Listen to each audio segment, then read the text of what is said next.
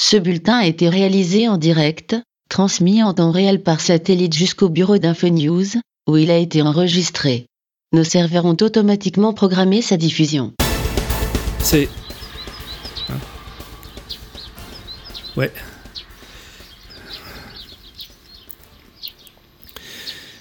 À, l'heure qu'il est, l'heure qu'il est, la comète de Colm est sur le point de pénétrer l'atmosphère terrestre. Ça va être très rapide. Hein. La, pellicule d'atmosphère qui entoure notre planète ne mesure qu'une centaine de kilomètres, vous le savez. C'est infime à l'échelle astronomique. Et le bolide euh, qui fonce sur nous à quelques 17 km à la seconde ne devrait mettre qu'une poignée de secondes, peut-être une minute pour la traverser. C'est donc la dernière minute de l'humanité telle qu'on la connaît actuellement que, que nous vivons en ce moment.